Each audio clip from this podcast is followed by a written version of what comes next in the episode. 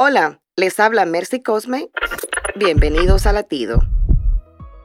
En ocasiones vemos en televisión desafíos con actos audaces y peligrosos que aunque terminen bien, advierten no realizar en casa. La palabra de Dios también nos desafía.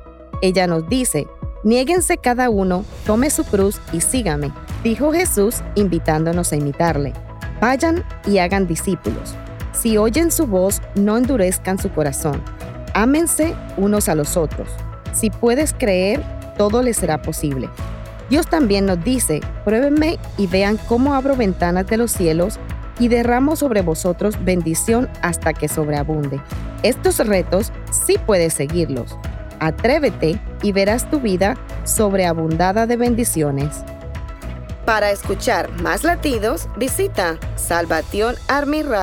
salvationarmyradio.org.